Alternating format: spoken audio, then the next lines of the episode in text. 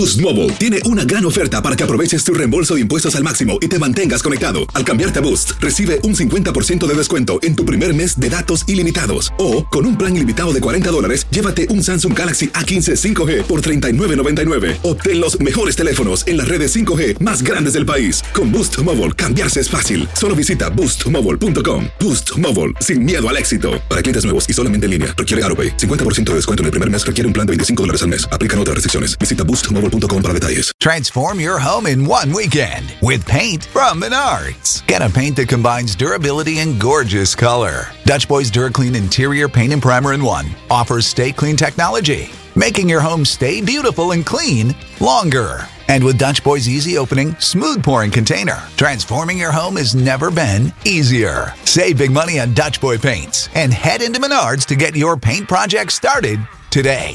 Save This is the story of the one. As a maintenance engineer, he hears things differently. To the untrained ear, everything on his shop floor might sound fine, but he can hear gears grinding or a belt slipping. So he steps in to fix the problem at hand before it gets out of hand. And he knows Granger's got the right product he needs to get the job done, which is music to his ears. Call, clickgranger.com, or just stop by. Granger, for the ones who get it done. Enigma sin resolver es un podcast para mayores de edad. Algunos escuchas pueden encontrar el contenido del programa ofensivo. Recomendamos la discreción del escucha, especialmente para menores de edad. Archivos enigmáticos. En 1980, Arnie Johnson cometió un asesinato, pero su insólita defensa alegó que fue el diablo el que lo obligó a hacerlo. Escucha este episodio, publicado en noviembre de 2020, y analizamos en detalle esta terrorífica historia.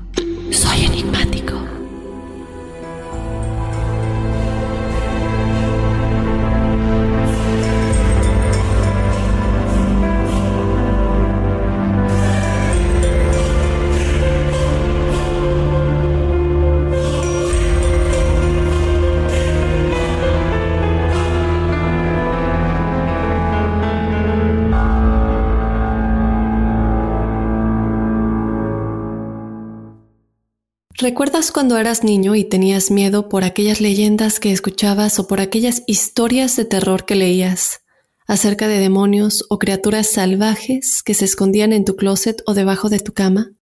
Cuando somos niños nuestra imaginación hace que se vuelva muy fácil creer que estas cosas pueden existir. Pero conforme crecemos, nuestro escepticismo comienza a crecer y esas historias que alguna vez creímos comienzan a volverse cosa del pasado cosas que recordamos con un poco de comicidad. Pero ¿qué pasa cuando una de estas historias toma forma humana? ¿Qué pasa cuando una historia no es basada en algo ficticio, sino algo real o basado en alguien que conocemos? Acompáñame a analizar a detalle la historia de una leyenda urbana que ha sido contada generación tras generación acerca de un niño de tan solo 11 años de edad el cual había sido poseído supuestamente por 42 demonios, y de todo lo que su familia hizo para ayudarlo. También te contaré acerca del hombre que cometió un asesinato, alegando que uno de los 42 demonios que vivía en el niño lo obligó a hacerlo.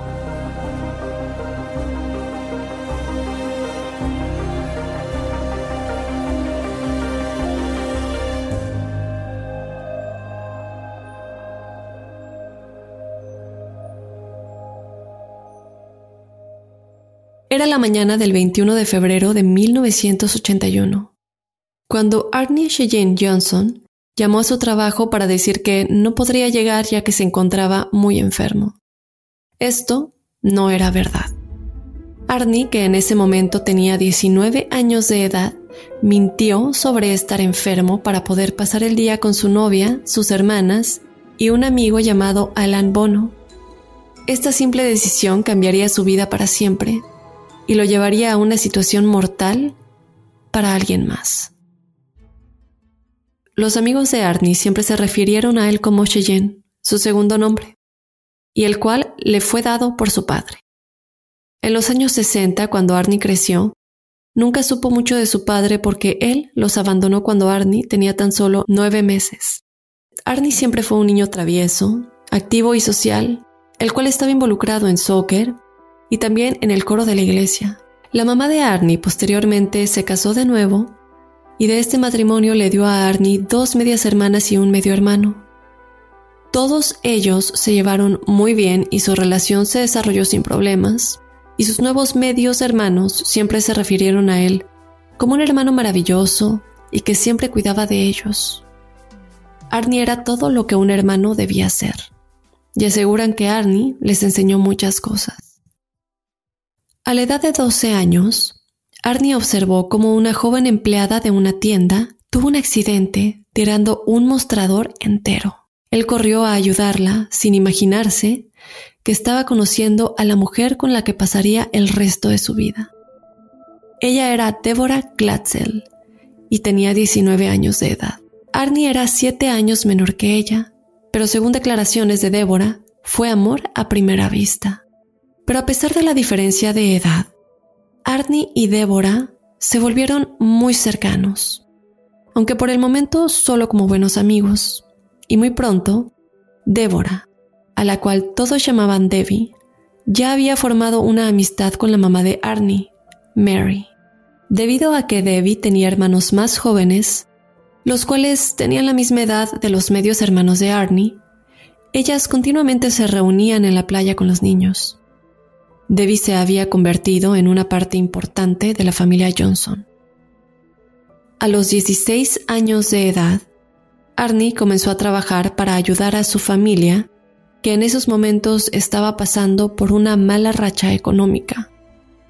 Su mamá se encontraba muy enferma y ya no podía trabajar como antes. Arnie no tuvo ningún problema en ayudar a su mamá enferma, a sus hermanos, y él estaba realmente contento de poder ayudar y traer a la casa un poco de dinero extra para la familia. Estando más grande y con un trabajo, Arnie finalmente decidió que no quería que su amor por Debbie siguiera siendo platónico y le invitó a una primera cita. Ella aceptó. Los dos pronto se convirtieron en una pareja y pronto también se volvieron inseparables. Muchos los describían como un matrimonio, ya que los dos trabajaban para ayudar a la familia de Arnie para darle una mejor vida a su mamá y a sus medios hermanos. Poco más tarde, en el verano de 1980, la familia de Arnie decidió que era tiempo de mudarse a una ciudad más tranquila de Connecticut, ya que en donde vivían había mucho crimen y querían estar en un área más tranquila. Mientras buscaban por un lugar en donde vivir, la familia descubrió una casa que parecía ideal. La casa estaba muy cerca de la casa de la familia de Debbie. De hecho, los padres de Debbie ayudaron a la familia de Arnie con un poco de dinero para que puedan mudarse a esta nueva casa, ya que sabían lo mucho que significaba para su hija. Y así, Arnie, su mamá y sus dos medias hermanas, una sobrina y Debbie, ayudaron a la mudanza. La casa necesitaba algunos arreglos, pero fuera de eso, para ellos era perfecta. O por lo menos, eso es lo que pensaron. Justamente antes de mudarse, los problemas comenzaron a hacerse presentes. Boost Mobile tiene una gran oferta para que aproveches tu reembolso de impuestos al máximo y te mantengas conectado. Al cambiarte a Boost, recibe un 50% de descuento en tu primer mes de datos ilimitados. O, con un plan ilimitado de 40 dólares, llévate un Samsung Galaxy A15 5G por $39.99. Obtén los mejores teléfonos en las redes 5G más grandes del país. Con Boost Mobile, cambiarse es fácil. Solo visita boostmobile.com. Boost Mobile, sin miedo al éxito. Para clientes nuevos y solamente en línea, requiere AroPay. 50% de descuento en el primer mes requiere un plan de 25 dólares al mes. Aplican otras restricciones. Visita boostmobile.com para detalles. Esto solo es el principio. Porque lo mejor, Esto no se va a quedar así. lo más impactante, ¿Por qué? Soy tu padre. Esta mujer me robó. Por favor, abre tus ojos. está por venir en ¿Entendiste? Tu vida es mi vida. de lunes a viernes a las 8 por Univisión. Y eso sí que amerita un brindis, ¿no crees? Aquí es donde la historia comienza a volverse muy misteriosa y confusa. Existen muchas versiones al respecto y tratamos de cubrirlas todas. En el año 2006, la serie de televisión Una posesión sacó un episodio llamado Donde habitan los demonios, el cual incluía entrevistas con Arnie Johnson y Debbie Glatzel. Al principio de este episodio podemos ver un aviso que dice Declaramos que los eventos presentados en este programa están basados en testigos. Posteriormente, vemos una caracterización en la cual Debbie y Arnie llegan a la nueva casa de Arnie para limpiarla y arreglarla para la mudanza. Debbie declara que era como una casa de ensueño y ella la veía como la casa en la que todos podrían construir una hermosa nueva vida. En esta caracterización también podemos ver al hermano pequeño de Debbie, al cual hay que prestarle mucha atención. Él es David, a quien ella adoraba y siempre cuidaba. En esta escena podemos ver cómo el hermano pequeño de Debbie sube a la habitación principal de la casa para empezar a barrer y mientras limpia, se muestra cómo David siente una presencia. Aterrorizado, el niño, interpretando a David, sale corriendo del cuarto hacia abajo, directamente afuera de la casa. Debbie sale corriendo detrás de él para saber qué pasaba. Es en ese momento que David le dice a Debbie, me empujó, el hombre me empujó.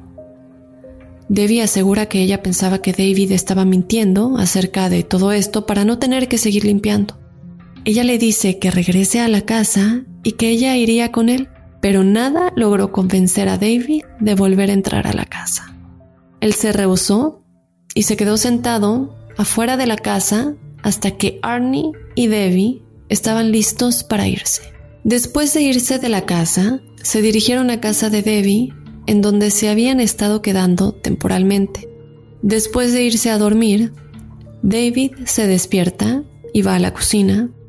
Despierta a todos y les dice que sigue viendo al hombre que lo empujó en la casa de Arnie.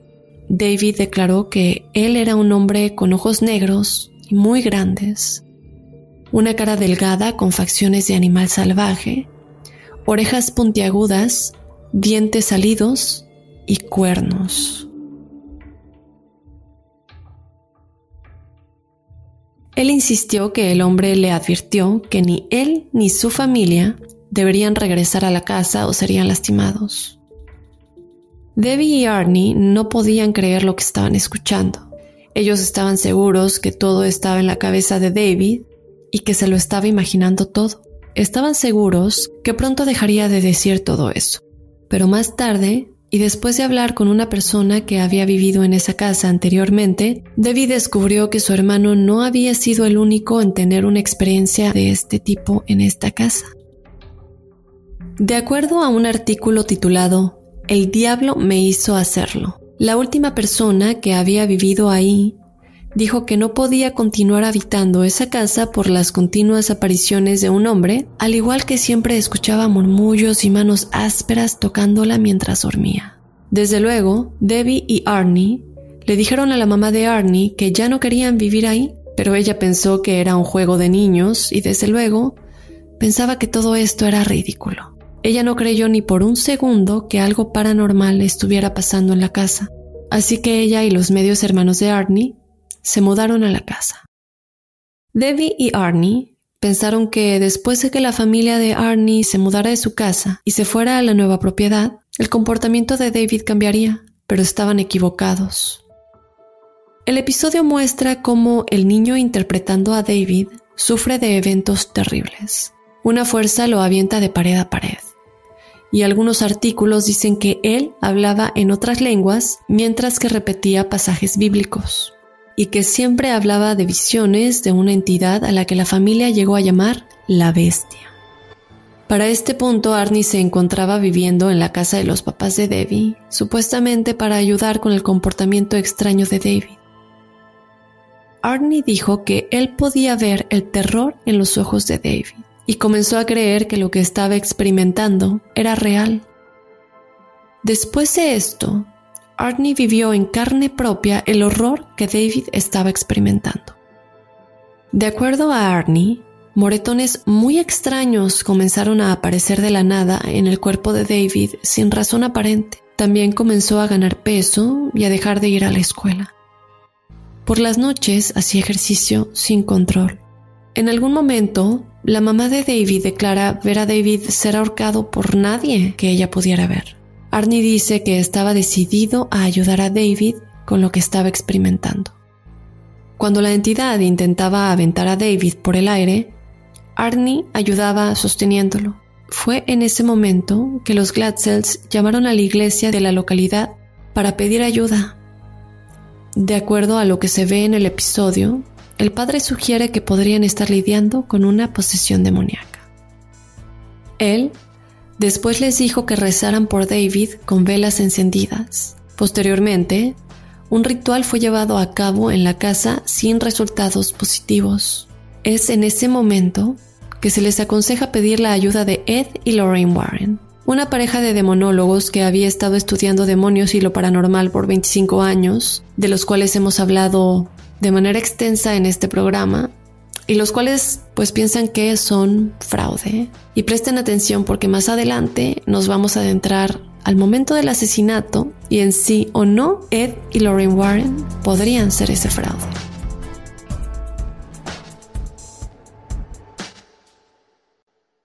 Después de pasar algún tiempo en la casa de los Glatzel, los Warren llegaron a la conclusión de que David estaba poseído por 42 demonios y que tendría que pasar por muchos exorcismos para poder ser libre. Ed y Lorraine declararon que David comenzó a comportarse de manera muy agresiva con su mamá, llegando incluso a romperle la nariz. Ellos se refieren a Arnie como el joven que estaba comprometido con Debbie y que era quien ayudaba todas las noches a controlar a David. Siempre llegaba del trabajo, cenaba, se acostaba un rato y siempre alrededor de las 11 de la noche volteaba a ver a David. Un segundo estaba normal y el siguiente ya no era David. Esto pasaba todas las noches hasta que el sol saliera. Ellos describen cómo levitaba gritaba insultos, obscenidades y declaran que Arnie, que tenía 18 años en ese entonces, se quedaba despierto toda la noche y después se iba a trabajar. Pero una de esas noches él cometió un terrible error. Y ese error fue que le gritó a estos demonios, desafiándolos, insultándolos y exigiéndoles que dejaran en paz a David. De acuerdo al padre, este fue el peor error que Arnie pudo cometer, ya que nunca se debe retar a un demonio. Lorraine declaró que cuando retas al demonio, no te contesta en ese momento, sino que espera el momento en el que estás más vulnerable y luego ataca. Después de consultar con el padre, Arnie se le dio un crucifijo bendito para que siempre llevara con él. Posteriormente, regresaron a la casa y Debbie declara que David le hablaba a Arnie con otra voz, diciéndole que él sabía en dónde había estado y con quién, y quién le había dado el crucifijo. Ella después dijo que sin explicación alguna, el crucifijo se cayó del cuello de Arnie y voló a través de la habitación. Durante uno de los ataques de David, él dijo en voz alta, Arnie se va a morir en el trabajo mañana. Al día siguiente, Arnie sufrió una caída muy grave de un árbol mientras trabajaba. Esta no sería la única vez. Posteriormente, mientras manejaba, Arnie perdió el control del volante sin explicación alguna y se estrelló. A pesar de que el accidente no fue grave, Arnie comenzó a decir que los demonios que habitaban en el cuerpo de David eran los causantes del accidente. En el episodio de la serie, uno de los exorcismos es interpretado mostrando a dos padres, a los Glatzel, a los Warren y a Arnie durante el exorcismo. Parece que David muere y mientras esto sucede, Debbie le grita al padre que por favor se detenga, diciendo, lo estás matando. Después de eso, David regresa rápidamente. En una entrevista, Lorraine dice que en ese momento únicamente lograron sacar a un demonio y que no podían detenerse hasta que todos estuvieran fuera. Ya que el exorcismo terminó, el narrador del episodio dice que David se recuperó por completo, al igual que su vida y que todo lo que Arnie hizo por David hizo que él y Debbie se unieran aún más. Debbie declaró que su amor se había convertido en lo más fuerte que ella había experimentado, gracias al hecho de que Arnie había estado dispuesto a sacrificar su propia vida para salvar a su hermano. Arnie dijo que espera que la gente pueda creer que esto es verdad, que puedan abrir su mente y darse cuenta que estas cosas sí existen. Y ahí el episodio termina. Sin embargo, el episodio de esta serie excluyó la parte más importante de la historia, la parte de la historia en la que Arnie después mata a alguien, alegando que uno de los demonios de David lo obligó a hacerlo.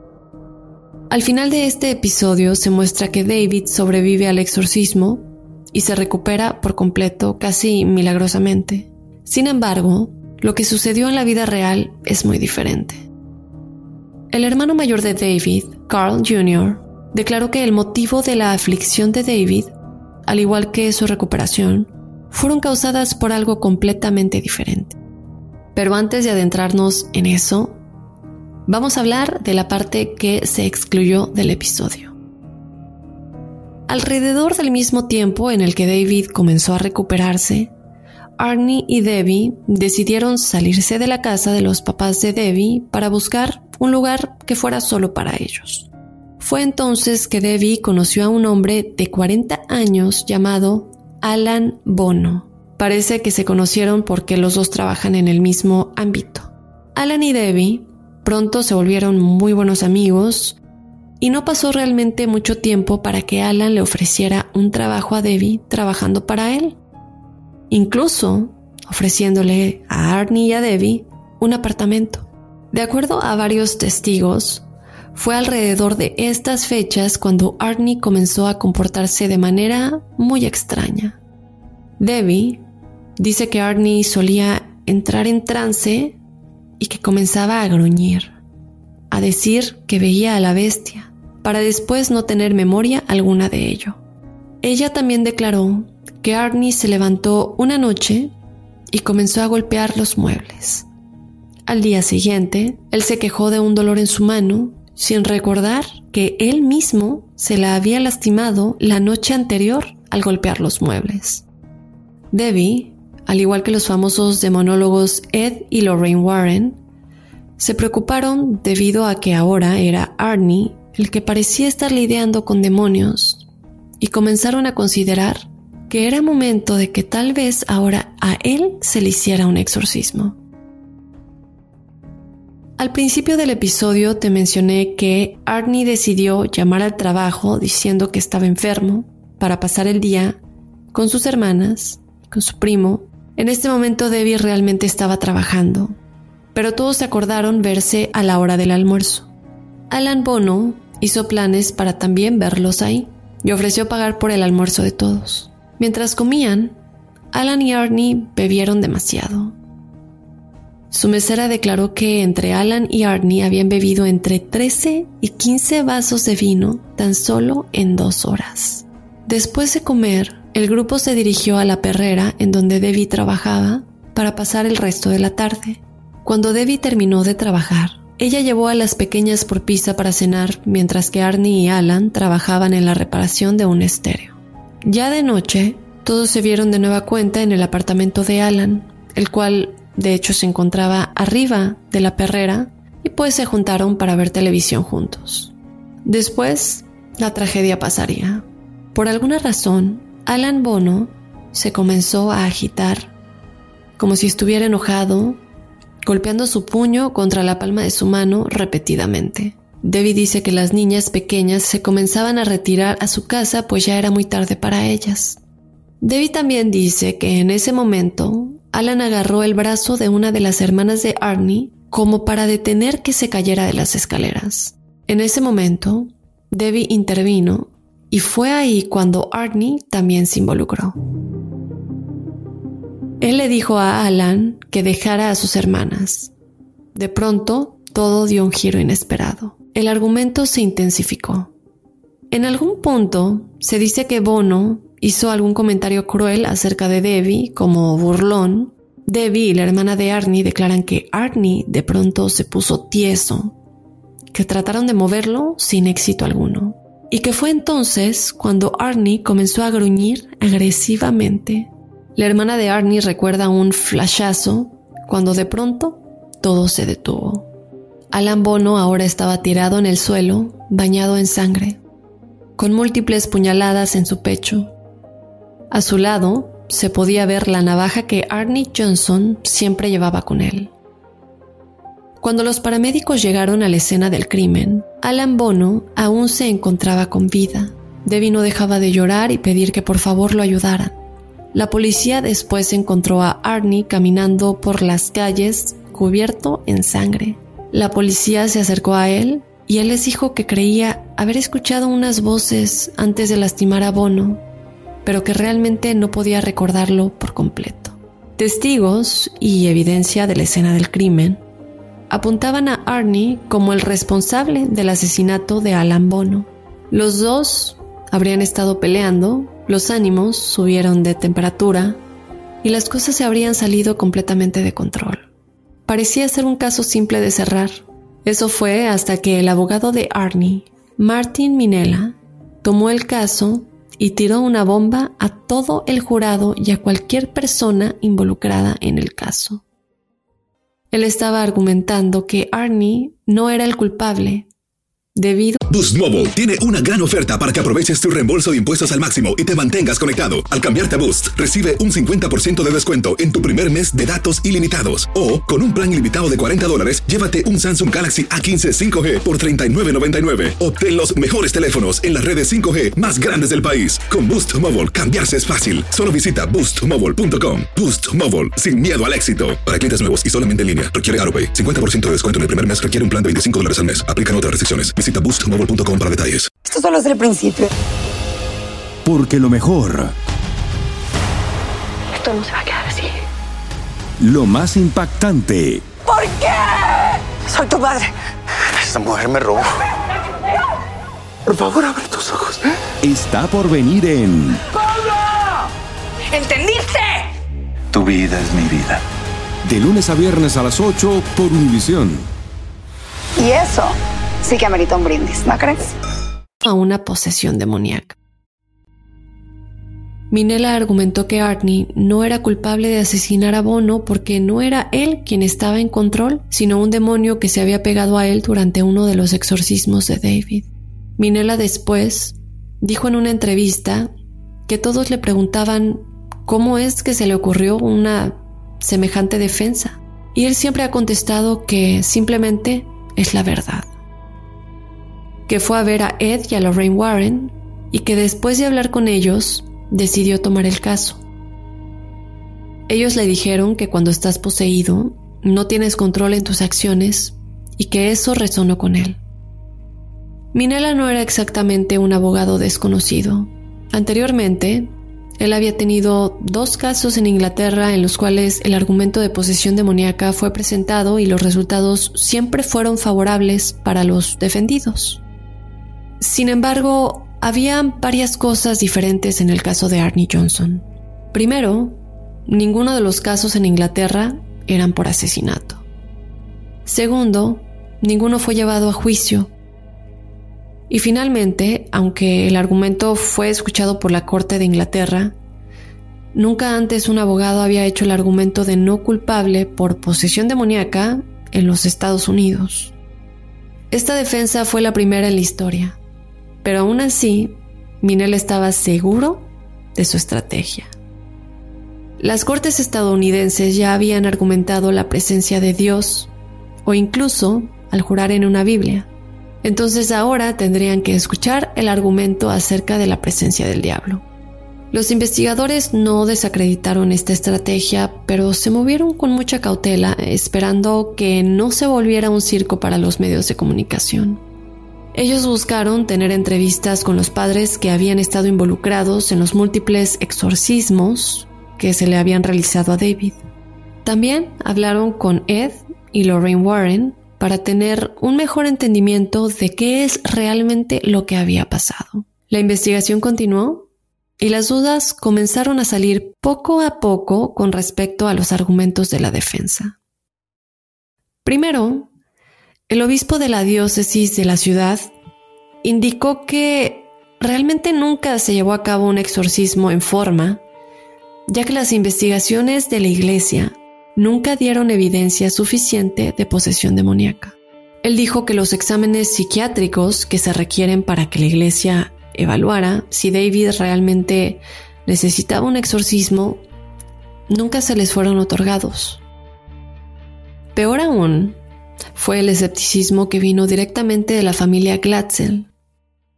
Judy Glatzel dijo que sí llevó a su hijo David a un psicólogo en esos tiempos, pero que sus precios eran muy muy altos y que había pedido que toda la familia acudiera a la siguiente sesión. Ella también dijo que los doctores solo querían darle medicamentos a David y que de ninguna manera ella iba a permitir eso. El papá de David y su hermano menor nunca estuvieron presentes durante los ataques de David, o al menos eso declaran. El papá de David declaró en un libro llamado El Diablo en Connecticut, escrito por Gerald Brittle, que él nunca le dijo al entrevistador que él pensó que su hijo estaba poseído. El hermano de David y de Debbie, Carl Jr., fue más agresivo al respecto. Alrededor del tiempo en el que Gerald estaba publicando su libro, él demandó a Gerald y a Lorraine Warren, demandándolos por acusaciones falsas. Él dijo, mi hermano nunca estuvo poseído. Él y mi familia fueron manipulados y explotados, algo en lo que los Warren eran muy buenos y junto con el autor, Gerald Brittle, ellos forzaron una historia acerca de demonios en un intento de volverse ricos y famosos a expensas nuestras, y nosotros tenemos la evidencia para comprobarlo. Carl asegura que la familia también cooperó con el juicio de Arnie, diciendo, Los Warren le dijeron a mi familia muchas veces que seríamos millonarios y que el libro ayudaría a que Arnie saliera de la cárcel. Yo siempre supe que fue mentira, pero era pequeño y realmente no podía hacer nada. El escepticismo con respecto a la validez de las posiciones de David y de Arnie no era únicamente por lo que la familia Glatzel hubiera estado de acuerdo a hacer. A pesar de las declaraciones de Debbie que decían que Arnie tenía un comportamiento similar al de David, amigos cercanos a la pareja y compañeros del trabajo de Arnie dicen que no notaron nada raro en Arnie. El médico que llegó a la escena del crimen Testificó que escuchó a Debbie diciéndole a su papá, Gracias por llamar al 911, papá. Él no quiso hacerlo, pero ya sabes cómo se pone cuando está bebiendo. El papá de Debbie sí le dijo a uno de los oficiales en la escena del crimen, Arnie lo hizo, sin mencionar jamás alguna sospecha de posesión demoníaca. La gente cercana a Arnie asegura que nunca fue una persona violenta y Debbie siempre ha dicho que su problema es todo lo contrario, que es demasiado bueno. Sin embargo, otros declaran algo completamente diferente. Un artículo en el caso describe a Arnie como un joven que se enoja rápidamente, extremadamente posesivo de la mujer a la que llama su esposa, alguien que destruyó un peluche con su navaja después de un simple desacuerdo con alguien con quien trabajaba. Debido a estos diferentes argumentos en el caso de El diablo me hizo hacerlo, muchos comenzaron a preguntarse si la defensa de Minela tendría éxito y si el argumento de posesión demoníaca realmente podría salvar a Arnie del veredicto de culpable. Más adelante, en los procesos del juicio, el juez de la Suprema Corte, Robert Callahan, rechazó la estrategia de la defensa prohibiendo que fuera presentada durante el juicio. No voy a permitir la defensa de posesión demoníaca. Evidencia de posesión demoníaca es simplemente irrelevante. Sería evidencia incompetente y no voy a permitirlo. Después de que se le negara su dramática defensa, Minella cambió la defensa por argumento de que Arnie Cheyenne mató a Alan Bono en defensa propia. El argumento era que ambos estaban intoxicados con alcohol y que una pelea violenta comenzó, que Arnie atacó a Bono después de que él atacó a su hermana menor e insultó a Debbie. Arnie después testificó que fue Alan quien empezó el argumento y que se acercó a él, pero que no podía recordar nada más después de eso. Finalmente, el jurado regresó con el veredicto culpable y Arnie fue condenado por el delito de homicidio en primer grado. El 18 de diciembre de 1981, Arnie fue sentenciado de 10 a 20 años en prisión que era la sentencia máxima disponible por este delito en ese tiempo. El juez Callahan dijo que notó una gran falta de remordimiento que Arnie mostró al haberle quitado la vida a otra persona. Para el shock de muchos, sin embargo, Arnie no cumplió más de cuatro años en prisión y después de esos cuatro años, él fue liberado por buen comportamiento. Durante su corto tiempo tras las rejas, Arnie consiguió terminar la preparatoria, tomar cursos en la universidad y casarse con Debbie en enero de 1984. Hasta el día de hoy, existe mucho debate con respecto a si David y Arnie realmente estaban poseídos. Nunca se supo mucho de Alan Bono, además de su vida como gerente de una plantación en Australia, poco tiempo antes de mudarse a Florida, en donde tenía familia. Su familia tenía varias perreras, incluyendo la de Connecticut, a donde Bono se mudó para continuar con su vida trabajando ahí. Varios artículos lo describen como alguien a quien le gustaba hablar de cosas que él había hecho y lugares que había visitado. Siempre se habló de él como un buen amigo de Arnie y de Debbie, y que de hecho los tres tenían planes de algún día abrir una tienda para mascotas juntos. Sea cierto o falso que Arnie y David realmente fueron poseídos por demonios, lo que se sabe, es verdad e innegable, es el impacto detestable que toda la experiencia tuvo en muchas familias. Existe un artículo que fue publicado en el año 2007, momento para el cual Carl Jr. tenía 42 años de edad. Él fue citado de lo que habló acerca de un libro que fue publicado por Lorraine y Gerald Brittle, basado en los hechos falsos que se escribían como historia de la vida real, acerca de su familia. Él dijo, dudando mucho, finalmente leí el libro por primera vez en 27 años y me quedé tieso. ¿Cómo puede alguien creer esto? Todo lo que se presenta es mentira y yo aparezco como el villano del libro simplemente porque dije la verdad y sabía que todo era falso desde el inicio. No había demonios, todo era por dinero. Me tomó 27 años llegar hasta donde estoy, y no voy a permitir que todo se derrumbe al permitir que esto se repita. El libro fue publicado por primera vez en 1983 y después se volvió a imprimir en 2006. Carl Jr. decidió ver a un abogado después de describir que los Warren habían estado haciendo dinero al dar conferencias acerca de su familia durante dos décadas. Él dijo también que quiero dejar a los Warren en el pasado, al igual que mi hermano David. Solo quiero que la gente como yo sepa que no están solos y tal vez ellos también salgan a la luz y demanden por el fraude que los Warren han hecho. En un artículo publicado en Connecticut, Carl Jr. es citado diciendo, Debbie, mi hermana, me dijo, lo estoy haciendo por el dinero, estoy haciendo esto para hacerles pagar todo lo que nos hicieron cuando éramos niños. Él continúa diciendo, David era un buen niño y nunca le hizo daño a nadie. Él realmente vivió un infierno por toda la atención negativa. Lorraine Warren es citada en respuesta a este artículo diciendo que su esposo había trabajado muy duro en el caso de los Glatzel, lo que hace que la idea de que Carl quiera tomar acción legal es aún más difícil. Que no es justo que alguien que no tiene ni idea de lo que esto se trata o involucra intente hacerles daño de esa manera, que es demasiado triste. Una denuncia fue presentada por el abogado de Carl alegando que su hermano David había sufrido de problemas mentales durante su niñez y que esto le ocasionó experimentar alucinaciones. que en 1982, después de buscar ayuda profesional, David fue ingresado en una escuela especial para niños, experimentando problemas similares. Hasta el día de hoy, Carl dice que su hermano está libre de síntomas. Carl Jr. Glatzel ahora es el dueño de una compañía de construcción junto con su hermano David. Han estado escribiendo su propio libro acerca de sus experiencias en donde exponen a los Warren como charlatanes y dicen lo que realmente pasó en el verano de 1980.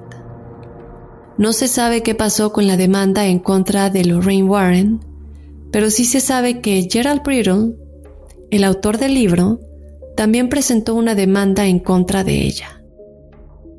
En marzo de 2017, The Hollywood Reporter publicó un artículo en el cual dice que Gerald Brittle dijo que tenía un acuerdo exclusivo con Lorraine y que los productores de la película El Conjuro habían realizado la película basados en la historia de la familia Perrón y que todas las películas basadas en cualquier caso de los Warren rompían el contrato que Lorraine tenía con él de no realizar ningún trabajo colaborativo para medios que fueran competencia para su libro y el caso de la familia Glatzel o ningún tema que estuviera basado en lo paranormal y más específicamente en su trabajo como demonólogos con otras familias.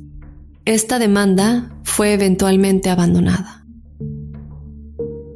Hasta el día de hoy, se desconoce si David y Arnie realmente sufrieron de una posesión demoníaca y la pregunta de si Arnie mató a Bono a conciencia permanece abierta a la especulación y sigue siendo tema de mucho debate entre los que creen y entre los escépticos. Sin duda, seguirá siendo un enigma sin resolver.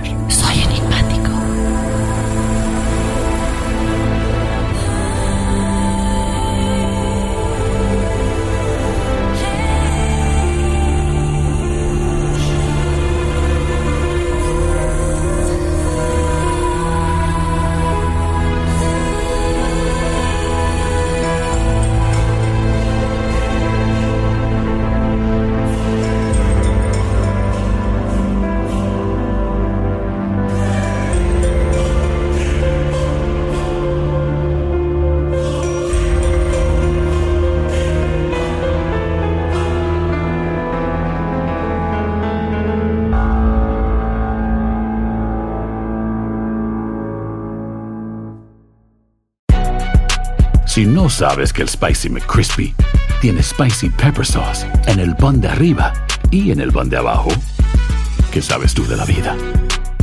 Para, pa, pa, pa. Boost Mobile tiene una gran oferta para que aproveches tu reembolso de impuestos al máximo y te mantengas conectado. Al cambiarte a Boost, recibe un 50% de descuento en tu primer mes de datos ilimitados. O, con un plan ilimitado de 40 dólares, llévate un Samsung Galaxy A15 5G por $39.99. Obtén los mejores teléfonos en las redes 5G más grandes del país. Con Boost Mobile, cambiarse es fácil. Solo visita boostmobile.com. Boost Mobile, sin miedo al éxito. Para clientes nuevos y solamente en línea, requiere AroPay. 50% de descuento en el primer mes requiere un plan de 25 dólares al mes. Aplican otras restricciones. Visita boostmobile.com para detalles. Familia querida de Univisión, aquí Lucero para decirles que no se pueden perder el gallo de oro. Lunes a viernes a las 9 por Univisión.